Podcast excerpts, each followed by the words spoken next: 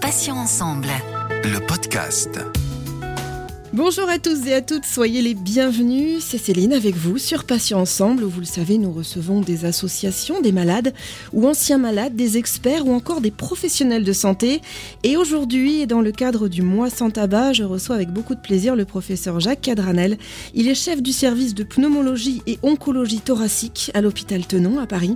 Et il a accepté de nous parler des spécificités du poumon féminin et de la santé respiratoire de la femme. Jacques Cadranel, bonjour, bienvenue, merci d'avoir accepté notre invitation sur Patients Ensemble malgré euh, votre emploi du temps plus que chargé. Bonjour euh, Céline Schmitt et bah, bonjour à tout le monde, à toutes et à tous ceux qui nous écoutaient aujourd'hui et on va sortir un petit peu de la Covid. La première question, toute simple, hein, toute basique, mais néanmoins euh, primordiale, on l'a vu en préparant cette interview ensemble. Qu'est-ce qu'un poumon? Eh ben, vous avez raison parce que encore récemment, je pensais que les personnes en général connaissaient bien finalement leur anatomie, leur leur intérieur. Et, je l'ai vécu avec euh, l'un de mes fils qui a été malade et, en fait, il connaissait pas du tout ses organes, il avait une terreur de ce qu'on allait lui faire. Et finalement, ça m'a remis en question sur la manière d'expliquer les choses. Et donc, je crois que c'est bien de parler du poumon. Et déjà, parler du poumon, je suis toujours mal à l'aise. Est-ce qu'on parle du poumon, des bronches ou plutôt de l'arbre respiratoire? Et je trouve que c'est une belle image que l'arbre respiratoire. D'abord parce qu'au fond, il y a deux grandes parties dans un poumon, dans un arbre respiratoire. Il y a, il y a les troncs euh, et les branches et puis il y a les feuilles. Ben, c'est exactement ça le poumon. Vous avez tous un tronc qui est juste derrière la gorge qu'on appelle euh, finalement la trachée. C'est la chose que vous ressentez quand vous avalez de travers et que vous étouffez, ben, c'est parce que votre tronc, votre trachée, elle se coince parce que vous avez allé de travers. Puis après, cet arbre, il va se transformer en plusieurs euh, branchages qui sont les bronches finalement, pour euh, se s'amincir petit à petit. Et puis à un moment donné, on va avoir les feuilles, qui sont en fait les alvéoles pulmonaires, qui ont une structure extrêmement fine, extrêmement étalée. Et c'est exactement le même principe qu'un arbre, c'est-à-dire qu'un arbre, il fait monter la, sève dans les feuilles. Vous, en fait, vous faites monter votre air ou descendre votre air dans les bronches, puis finalement dans les alvéoles. Et donc les alvéoles, c'est une espèce de filtre euh, incroyable, d'une surface incroyable, 260 mètres carrés dans votre cage thoracique. Donc c'est l'équivalent d'un surface d'un terrain de tennis. Et en fait, cette structure que les alvéoles, c'est euh, quelque chose qui va permettre à l'air qui arrive au niveau du poumon profond de récupérer l'oxygène qui est dans cet air pour le conduire dans tous les organes grâce aux globules rouges. Et euh, ça, ça se passe de manière inconsciente et permanente puisque vous allez respirer 12 000 litres d'air par jour et vous allez épurer le sang de votre corps pour 7 000 litres de sang par jour. Donc c'est une machinerie fantastique, vous n'avez pas conscience et qui fonctionne extrêmement bien mais qui est très fragile. Donc il faut faire très attention. J'aimerais vous demander ce que traite exactement un pneumo-oncologue. un pneumo-oncologue, c'est un médecin qui a effectivement deux compétences. La première, c'est d'être pneumologue, c'est-à-dire d'être spécialiste finalement de la physiologie normale du poumon, c'est-à-dire le fonctionnement normal, à l'exercice, quand on veut faire du sport, de l'apnée, etc. Et puis en situation de maladie, de pathologie respiratoire, quelle qu'elle soit, la bronchite chronique, le cancer, la sarcoïdose, que sais-je, ou l'asthme. Et puis, ce médecin pneumologue peut se surspécialiser, c'est-à-dire acquérir des compétences en cancérologie, donc dans le traitement des cancers, mais uniquement des cancers du poumon. Euh, les autres médecins qui traitent les cancers en général s'appellent les oncologues, et donc là on est pneumo-oncologue, et donc on va s'occuper essentiellement des cancers du poumon. En France, c'est un peu différent d'un pays à l'autre. Si on prend 100 personnes qui ont un cancer du poumon, environ 60 vont être pris en charge par un pneumo-oncologue, et 40 vont être pris en charge par un oncologue. La grosse différence aussi entre le pneumo-oncologue et l'oncologue, c'est que le pneumologue va faire le diagnostic du cancer en plus de le traiter, et à l'opposé, l'oncologue peut-être avoir à disposition des molécules que le pneumo-oncologue n'aura pas tout de suite pour certains malades. Et donc, par un autre exemple, les cancers du sein, 100% ben, des malades sont traités par des oncologues. Il n'y a pas un, un pneumocénologue ou un cardiocénologue, c'est vraiment une spécialité, un cancer qui est pris en charge que par des cancérologues généraux. Jacques Cadranel, en préparant cette euh, interview, j'ai appris, j'en avais jamais entendu parler, hein, je l'avoue humblement, euh, que le poumon féminin diffère du masculin. Est-ce que vous pouvez nous expliquer ce phénomène physiologique et puis ses, ses conséquences? Alors, effectivement, je, bah, vous étiez naïve euh, un peu avant l'émission. Moi, j'étais naïf il y a encore pas si longtemps que ça, et c'est des collègues médecins, femmes, qui m'ont dit, mais Jacques, dans la Société de théologie française, il y a un groupe qui s'intéresse au poumon, alors pas féminin, je préférais qu'on l'appelle le poumon au féminin et vous allez comprendre pourquoi. Parce que dans la nature, finalement, du sexe, il y a deux choses. Il y a un sexe biologique, on va y revenir, et puis il y a, dirais, un genre, et c'est, vous savez qu'on parle beaucoup du genre, et peut-être que c'est abordé dans, dans, différentes émissions préalables, cette notion de genre, et donc qui est autre chose, qui est quelque chose de psycho-socio-culturel, qui fait qu'on se sent féminin, quel que soit finalement son sexe biologique, et ça c'est très important de, de le reconnaître. Le sexe biologique, on ne peut pas le remettre en question. Il y a une différence majeure entre les chromosomes féminins et les chromosomes masculins. Les femmes ont deux chromosomes X, les hommes ont un chromosome X, un chromosome Y. Donc par nature, quand même, biologiquement, nous sommes différents et par nature, on le voit, on le voit tous les jours. Hein. On n'est pas tout à fait la même chose. Lorsqu'on se promène sur une plage, on n'a pas tout à fait exactement les mêmes formes. Donc il y a une évidence de différence, je dirais, biologique. Après, c'est plus compliqué que ça parce que même l'évidence biologique, parfois, bah, elle rend les choses pas simples à comprendre. Par exemple, par défaut, un fœtus dans les premières semaines de, de l'embryogénèse est féminin, a des caractéristiques féminins. Et si c'est un fœtus masculin, à un moment donné, les testicules du fœtus vont produire des hormones masculines qui vont transformer ce corps féminin en corps masculin et faire qu'à la naissance, effectivement, il aura des attributs d'un garçon et non pas d'une fille. Dans certaines pathologies, eh bien, les hormones testiculaires sont bien produites, mais le récepteur qui va transformer euh, l'extérieur, le phénotype, comme on dit, du nourrisson, va, vont pas être fonctionnels et donc, euh, bien qu'il y ait bien un sexe biologique masculin chez cet enfant, eh bien, il va naître plutôt avec des attributs extérieurs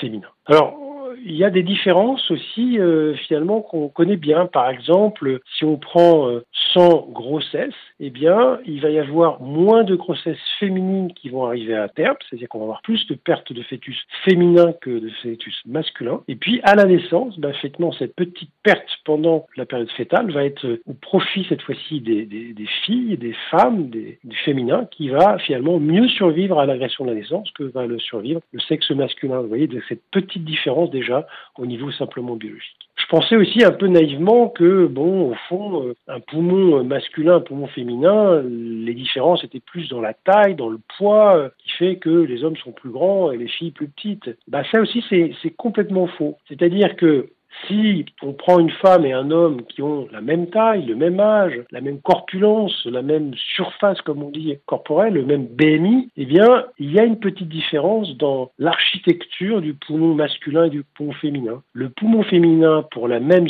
surface d'alvéoles, hein, ces fameuses feuilles, eh bien, va avoir le même nombre de bronches, mais les bronches seront de calibre plus petit. Et donc, ça a une conséquence, finalement, dans la sensation de tous les jours, c'est que pour un même effort chez un homme et chez une femme, eh bien, il va y avoir un ressenti d'essoufflement plus rapide chez une femme que chez l'homme, comme si cette femme était ressemblait à un fumeur avec un essoufflement, un manque d'air pour le même, la même contrainte d'effort. Une autre différence, c'est la géométrie du poumon, c'est-à-dire l'obliquité des bronches des femmes sont un petit peu différentes, ce qui fait que les femmes ont plus facilement des infections respiratoires dans certains territoires de leurs poumons et donc ont peut-être plus facilement développé une maladie qu'on appelle la dilatation des bronches. Donc vous voyez que par euh, le sexe biologique, il existe incontestablement une différence entre le poumon masculin et le poumon féminin. Mais ça va encore plus loin, c'est-à-dire que, euh, là encore, si on regarde la cellule du poumon féminine et celle du poumon masculine, et qu'on lui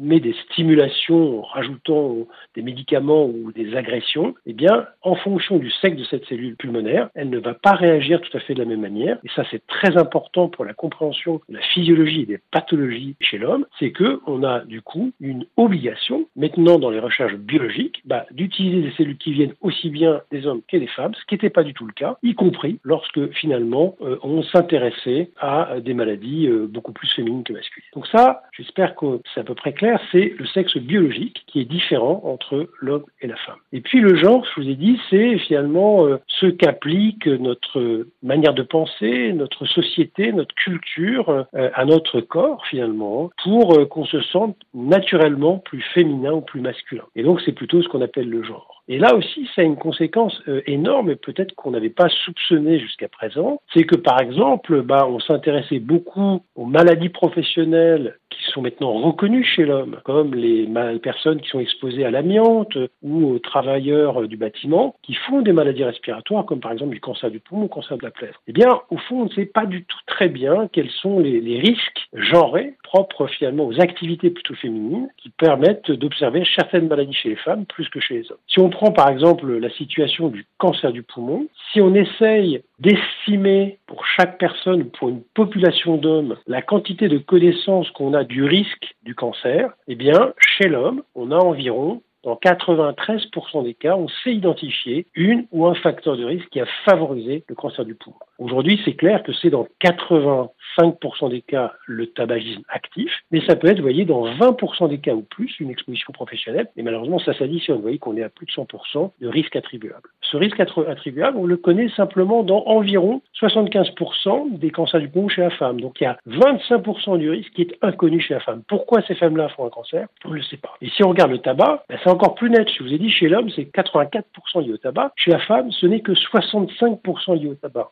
Les expositions professionnelles, 22% chez l'homme, 3,2% chez la femme. Il y a donc à, l'évidence un manque de connaissances que nous avons malheureusement euh, accumulé au cours du temps sur le fait que le genre féminin expose à des événements professionnels, domestiques, environnementaux qui causent des euh, maladies chez la femme et qui euh, sont pour nous actuellement totalement inconnus. Donc cela veut dire que nous, les femmes, sommes plus sensibles à certains perturbateurs comme le tabac par exemple oui et non, c'est-à-dire que ça veut dire que peut-être que vous êtes plus sensible à certains perturbateurs qu'on partage entre hommes et femmes comme le tabac, mais ça veut dire aussi que peut-être il y a une susceptibilité du sexe biologique féminin à développer des maladies dans un environnement que nous avons, les hommes, genrés au sexe féminin et qu'aujourd'hui on ne connaît pas. C'est-à-dire qu'il y a peut-être beaucoup de perturbateurs comme euh, les produits de vaisselle, les produits cosmétiques qui peuvent effectivement euh, favoriser un certain nombre de maladies et qu'aujourd'hui on n'a une très bonne connaissance de ça. Alors si on revient spécifiquement à la notion de tabac, les études les plus récentes, qu'on peut considérer comme bien faites, incontestablement retrouvent un discret surrisque du risque de cancer du poumon chez la femme par rapport à l'homme pour ce qui est des expositions au tabac. Mais finalement, ce surrisque, il est très faible. En revanche, ce qui semble plus important, c'est qu'il y a un risque plus important, et ça assez net, de dépendance de la femme vis-à-vis de la nicotine contenue dans le tabac que chez l'homme, ce qui fait qu'elle a peut-être plus facilement une addiction vis-à-vis du tabac, et ce qui fait aussi peut-être qu'elle va être plus difficile à sevrer du tabagisme par des techniques qui vont utiliser des substituts à la nicotine. Malheureusement aussi, euh, dans cette histoire de l'exposition au tabac et du cancer, eh ben c'est quasiment chez la femme, la photographie 30 ans plus tard de l'épidémie qu'on a rencontrée chez l'homme, du cancer du poumon qu'on observe actuellement chez la femme. En ce mois de novembre spécial mois sans tabac, Jacques Cadranel, comment peut-on expliquer que certaines femmes soient touchées par un cancer des poumons alors qu'elles n'ont jamais fumé? C'est aussi une, question qui nous perturbe et qui nous perturbe d'autant plus qu'avant il y avait un tel poids du tabac qu'au fond on n'identifiait pas ou au fond on ne s'intéressait pas au cancer du poumon euh, qui survenait chez les non-fumeurs, que ce soit des hommes, euh, des femmes ou des hommes d'ailleurs. Et aujourd'hui, euh, dans certains groupes un petit peu, proactifs, on considère presque que le, que le cancer du poumon chez le non-fumeur est un nouveau cancer, que c'est finalement une nouvelle catégorie de cancer et qu'il se positionne en 12e position malheureusement en termes de fréquence par rapport à d'autres cancers comme le cancer du foie qui est à la 11e position en termes de fréquence en France ou de l'utérus qui est à la 13e position. Donc vous voyez, c'est quand même pas négligeable. Hein. C'est un cancer qui est pas totalement négligeable et qui vient prendre la place même à d'autres cancers qui sont plus connus de la population. Alors ce cancer, je dirais, du sans tabac touche aussi bien les hommes que les femmes. Hein. Donc il n'y a pas une exclusivité féminine, même si effectivement, pour un sous-type particulier de ce cancer non lié au tabac, eh bien, on retrouve clairement un sur-risque lié au sexe féminin et euh, qu'on n'explique pas très très bien actuellement. Alors, une des explications pourrait malgré tout venir des expositions genrées. Et on sait par exemple que dans certaines régions de France, les pierres qui fabriquent les maisons sont des pierres qui sont du terrain local et qu'elles émettent du radon, donc euh, finalement de l'irradiation naturelle, et que malheureusement, qu'on le veuille ou non, c'était un fait que les femmes étaient plus longtemps et plus souvent à la maison que les hommes qui allaient travailler hors de la maison. Et donc, il y a un surrisque de cancer lié à cette exposition naturelle chez les femmes. On peut imaginer aussi que des produits d'entretien qu'on utilise par exemple pour des sols qui sont à base de silice, hein, de, de, petites micro-particules de pierre, ou que des expositions à des inhalations d'huile très très chaude ou des barbecues euh, domestiques, eh ben, augmentent le nombre éventuellement et le risque de cancer du poumon. Et ça, c'est assez bien montré euh, dans certains pays comme l'Afrique subsaharienne ou même en Asie où il y a une forte utilisation des, barbecues à l'intérieur du, domicile. Probablement aussi qu'il y a un facteur génétique dans ces cancers euh, du non-fumeur et c'est une épidémie qui touche très particulièrement les Asiatiques et là les Asiatiques plutôt de sexe féminin. Et si vous prenez ces Asiatiques et qu'ils vivent dans leur pays d'origine ou d'origine de leurs ancêtres ou qu'ils vivent dans un autre pays, finalement on retrouve toujours ce surrisque. Donc ce surrisque, il est probablement en partie génétique, mais on peut aussi penser que quand on change d'un pays, eh bien même si on change de pays, on garde finalement le genre de la culture dans lequel on est quelque part. Hein. C'est-à-dire que peut-être qu'on arrive dans un autre pays, bah, on utilise quand même beaucoup la cuisine au barbecue à la maison, les friteuses à haute température, donc on s'expose à un risque qui n'est pas celui des pays, mais qui est celui de votre culture. On en parle beaucoup, mais comment agit le phénomène du tabagisme passif sur un poumon et plus spécifiquement un poumon au féminin? Le tabagisme passif, au fond, c'est un tabagisme. Hein. donc euh, ça, c'est très clair, c'est-à-dire qu'il y a vraiment dans le tabac ce qu'on appelle un effet d'eau, c'est-à-dire qu'il n'y a pas une cigarette qui n'expose pas à un risque. Et ce risque, il est clairement linéaire et on le mesure. C'est-à-dire pour quelqu'un qui fume, le fait de, de fumer une cigarette de plus par jour augmente son risque de cancer de 7% sur la vie durant. Et donc, euh, si on regarde maintenant l'effet plus spécifiquement du tabagisme féminin chez la femme, bah, la femme effectivement paye un beaucoup plus lourd tribut du tabagisme passif, puisque on considère que 0,1% des cancers du poumon chez l'homme sont liés au tabagisme passif, mais 1,3%, donc 13 fois plus chez la femme. Mais là encore, hein, c'est possiblement parce que les hommes ont imposé beaucoup plus à la maison aux femmes leur tabagisme que l'inverse, en tout cas dans les premières décennies, c'est peut-être plus la même chose donc il y a un effet, là encore, presque plus genré que probablement spécifiquement lié à la susceptibilité génétique de la femme au carcinogène du tabac. Jacques Cadranel, abordons le thème de l'exposition environnementale des femmes pendant la grossesse. Euh, que peut-on dire à ce sujet, notamment concernant la prise de médicaments liés à leur état? C'est un sujet qui nous a un petit peu perturbé euh, il y a quelques, il y a un an ou deux ans, puisque effectivement, euh, suite à, des euh, procès qui ont été faits contre l'industrie pharmaceutique sur certains, en particulier antiépileptiques, bah, on a remis en avant le fait que c'était absolument pas anodin de prendre des médicaments pendant la grossesse pour le, le fœtus. Du coup, ça a créé la notion de mettre sur les boîtes de médicaments des pictogrammes avec un danger en cas de grossesse, et on s'est petit peu élevé contre ça parce que il y a deux situations complètement différentes quand même. Il y a des médicaments pour lesquels euh, il est essentiel que la femme continue pour elle-même, mais aussi pour son fœtus, son traitement parce que si on déstabilise sa maladie, eh bien euh, l'enfant risque aussi d'en souffrir. Par exemple, si vous avez un, un asthme et que on marque sur le pictogramme des traitements de l'asthme que c'est dangereux pour la grossesse, vous allez interrompre votre traitement et vous risquez de créer des crises d'asthme chez la maman et donc de l'hypoxie pour l'enfant et donc quelque part un risque de grossesse prématurée ou d'hypotrophie. Donc il est très important de voir avec son médecin traitant généraliste, avec son gynécologue, la liste des médicaments et de voir si ces médicaments sont vraiment utiles ou possiblement à supprimer ou à remplacer, ou il faut les poursuivre, peut-être avec une surveillance particulière pour le fœtus. Il y a d'ailleurs en France hein, ce qu'on appelle les centres de pharmacovigilance et en particulier qui surveillent de manière très très particulière le risque chez le nourrisson si sa mère est exposée à un médicament. Et euh, ce centre qu'on appelle le CRAT, hein, le centre de référence sur les agents tératogènes, il y a possibilité d'y accéder par Internet hein, et vous avez des fiches, de très nombreuses fiches médicaments qui sont accessibles pour euh, les femmes, pour les couples qui euh, sont en attente d'un enfant et donc de pouvoir vérifier ça. Et il y a aussi la possibilité pour les soignants d'interroger ce crate et de poser des questions. Encore une fois, euh, dans la plupart des cas, il est bénéfique de poursuivre le traitement pour la grossesse et non de l'arrêter. Selon Santé publique France, autrement dit l'Agence nationale de santé publique, le tabagisme chez les femmes est en augmentation pour la tranche d'âge 45-54 ans.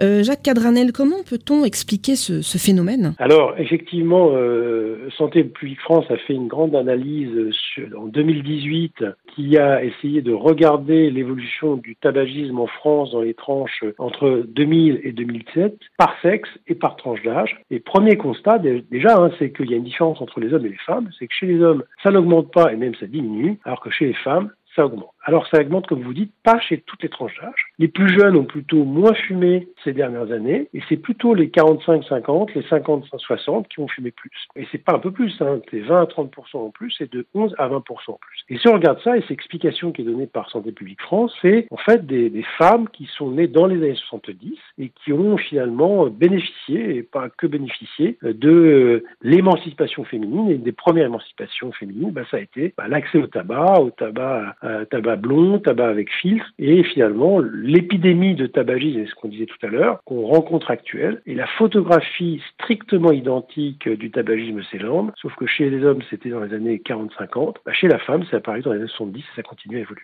C'est vraiment une très mauvaise nouvelle. Pour les auditeurs et surtout les auditrices, euh, concernant le cancer du poumon, quels sont les symptômes qui doivent alerter et amener à consulter assez rapidement? Alors le cancer du poumon, euh, encore aujourd'hui en France, hein, c'est le cancer le plus mortel parce qu'il est diagnostiqué souvent à un stade tardif de la maladie. Hein. C'est-à-dire qu'on a une maladie qui est non seulement euh, dans le poumon, mais qui va s'étendre en dehors du poumon, qui va être métastatique comme on dit. Et en fait, il y a une très très grande période où les gens sont sans symptômes parce que la tumeur se, développe euh, au milieu du poumon, à distance des bronches qui donc ne font pas tousser, ne font pas cracher, et à distance de l'enveloppe du poumon qui va faire qu'on va pas avoir douleur. En fait, le poumon, comme tous les organes par lui-même, ne ressent pas la douleur. En fait, il va ressentir la douleur lorsque son enveloppe va être atteinte, ou les conduits, les bronches vont être et donc c'est pour ça qu'on a peu de symptômes, ces symptômes sont tardifs. Donc finalement, quand on est fumeur ou non fumeur, hein, et qu'on a un état de santé qui dégrade, on se fatigue, on maigrit, il n'y a pas de raison de tout ça, ou euh, a fortiori si on a des symptômes respiratoires, tousser, cracher, cracher du sang, avoir une douleur, eh bien il faut consulter son médecin traitant et aller assez rapidement à la réalisation d'une imagerie. La radio de thorax et surtout le scanner euh, qui peut être fait euh, sans injection d'iode et faiblement dosé dans un premier temps.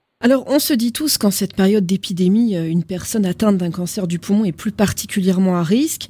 Est-ce que c'est une légende urbaine ou est-ce que c'est une réalité médicale selon vous? Il y a deux aspects. Hein. C'est-à-dire que, comme toujours dans les maladies infectieuses, il y a une grande difficulté à, faire la différence entre le risque de se trouver infecté et puis, une fois qu'on est infecté, le risque de développer une maladie. On l'a bien connu dans l'infection VIH et c'est un petit peu la même chose qu'on constate aujourd'hui. C'est-à-dire que, finalement, euh, n'importe quel virus, n'importe tel agent infectieux n'a pas une tête chercheuse et va pas plus spécifiquement euh, attaquer les enfants ou attaquer les personnes âgées ou fragilisées. Ça veut dire aussi finalement que si on observe les mesures barrières, c'est-à-dire euh, la limitation des expositions, la limitation euh, des transmissions, le port du masque, la distanciation, le lavage des mains, eh bien, on va forcément chez tout le monde, et en particulier chez les personnes fragiles, réduire considérablement ce risque. il faut savoir qu'aucune de ces mesures ne protège à 100%, on considère que c'est des protections de l'ordre de 80%, et donc c'est l'addition de ces mesures qui va faire qu'on va protéger 100% des gens. Après, une fois que le virus malheureusement a touché le poumon, eh bien là encore, il y, a une forme d'évidence et on,